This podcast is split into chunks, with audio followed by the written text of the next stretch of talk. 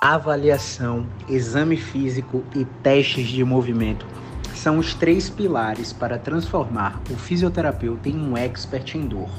Seja muito bem-vindo, seja muito bem-vinda a mais uma gravação do nosso podcast Fisio Insight, um projeto onde eu falo o que você tem que ouvir a respeito de tratamento da dor na lata, doa quem doer, baseado em ciência, baseado na melhor evidência disponível.